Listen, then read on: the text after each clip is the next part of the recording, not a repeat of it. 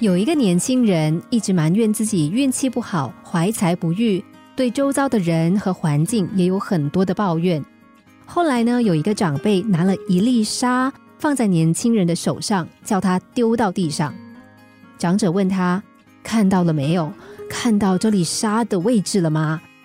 年轻人说：“没有啊，什么都没有看到。”这个时候，长者又拿了一颗珍珠放在年轻人的手上，叫他丢在地上，再问：“你看到吗？看到珍珠了吗？”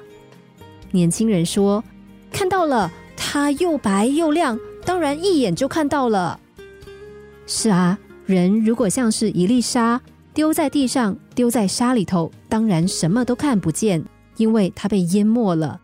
可是。如果你是一颗珍珠，又白又亮，十分的抢眼，任凭谁都一定会看到它，怎么会被淹没呢？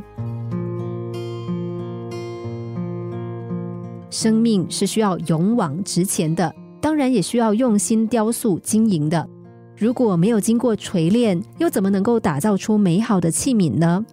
人如果想要成功，就必须要丢掉借口，往前冲。很多人都会用各种理由来自我安慰、自我催眠、自我搪塞。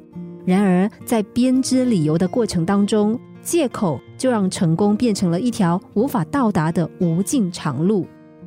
所以，沉溺于舒适圈中，不敢突破自己，编织各种理由，说别人都不帮助我、不鼓励我，或害怕以后变坏、没有前景而不敢改变自己，这些都是成功的敌人。